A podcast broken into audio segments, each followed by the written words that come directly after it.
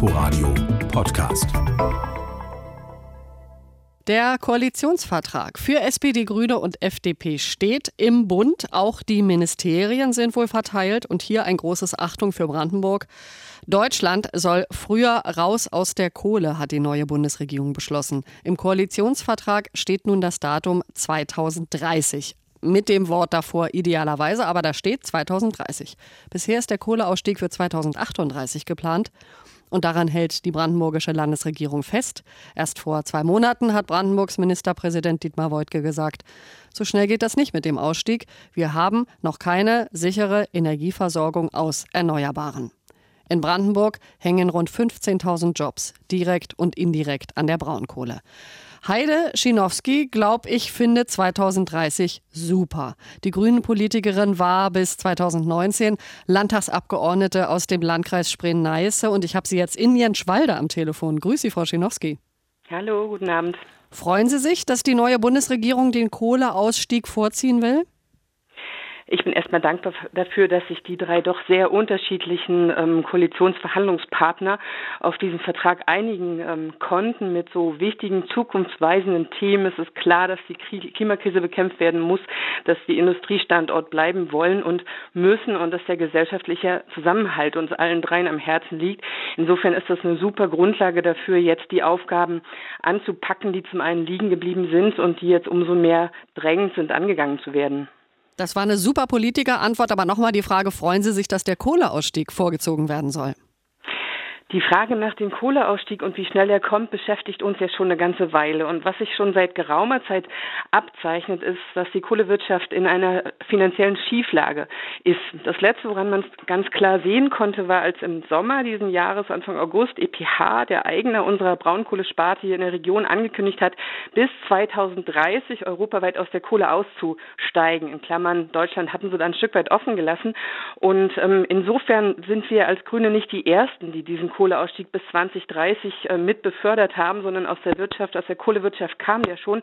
Ich bin andererseits dankbar darum, dass es jetzt so klar auch im Koalitionsvertrag drin steht, weil da ganz viele Aufgaben für uns auch in der Politik dran gehen, die jetzt so auch thematisiert werden. Deshalb ja, ich freue mich darüber, dass es so jetzt auch da sich widerspiegelt. Der Ministerpräsident von Brandenburg steht aber zum vereinbarten Kohleausstieg. Er fragt sich nämlich, wie wir schon bis 2030 eine sichere Energieversorgung aus Erneuerbaren bekommen sollen. Wie wie bekommen wir die? Das ist die zentrale Aufgabe, die sich aber auch die neue Koalition vorgenommen hat. Das funktioniert alles nur, ähm, wenn dreierlei passiert. Es muss massiv erneuerbare Energie ausgebaut werden. Dazu steht viel drin in dem Koalitionsvertrag. Es muss der Netzausbau vorangetrieben bzw. beschleunigt werden. Und wir brauchen auch den Ausbau der Gasinfrastruktur bzw. auch neue Gaskraftwerke. Das muss uns alles gelingen. Das ist einer der Gründe, weshalb da auch idealerweise drin steht.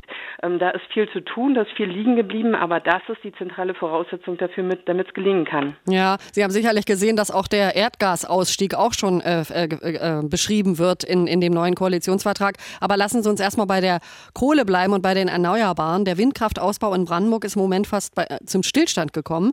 Zum einen gibt es ja schon viele Windparks und zum anderen ist der Widerstand der Bevölkerung groß. Was wollen die Grünen dagegen unternehmen? Dass sie eben sagen, wir bauen mehr Erneuerbare auf.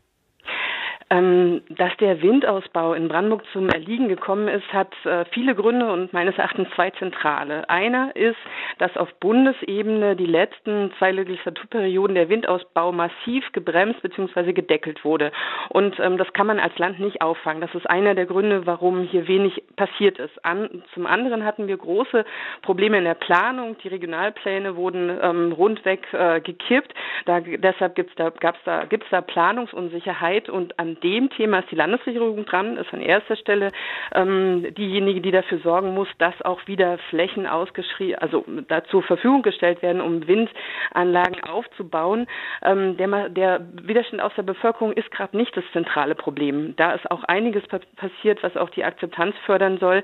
Aber aus diesem Dreiklang ähm, müssen wir was machen, was uns da nach vorne hilft. Ja, und was machen Sie mit den Kohlekumpeln? Ein früherer Ausstieg aus der Kohle könnte für die vielen tausend Beschäftigten eventuell doch den Weg in die Arbeitslosigkeit bedeuten. Denn es werden ja jetzt umfassende Auffangmaßnahmen Übergangsgeld und so weiter verhandelt, die auf 2038 zugeschnitten sind. Wie wollen Sie diese vielen Menschen auffangen? Ich muss an der Stelle immer wieder darauf hinweisen, dass wir hier in der Region schon seit vielen Jahren Fachkräfte und auch Arbeitskräftemangel haben.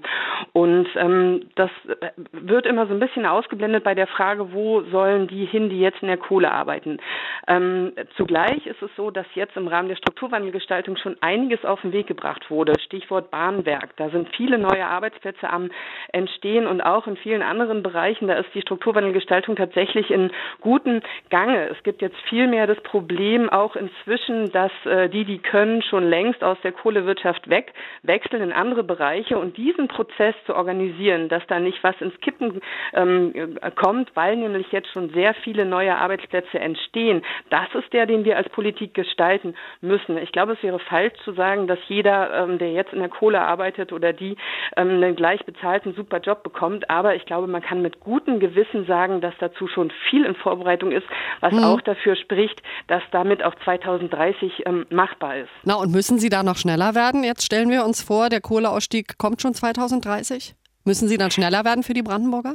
Also im Koalitionsvertrag steht einiges drin, was beschleunigt und vorgezogen werden soll zum Thema Strukturstärkung. Das muss man sich im, Einfach, im Einzelnen angucken. Ähm, das Gras wächst nicht schneller, wenn man dran zieht, aber es gibt doch einige Stellschrauben, die man noch beschleunigen kann. Aber wie gesagt, zusammengefasst, das zentrale Kriterium dafür, ob der äh, vorgezogene Kohleausstieg funktionieren kann, ist der erneuerbare Energienausbau, ist der Netzausbau, ähm, ist die ganze Frage Gaskraftwerke und ähm, die Frage, wie schaffen wir neue Arbeitsplätze, die ist schon so weit in Bearbeitung. Da muss auch noch was passieren, das ist aber nicht der zentrale Knackepunkt.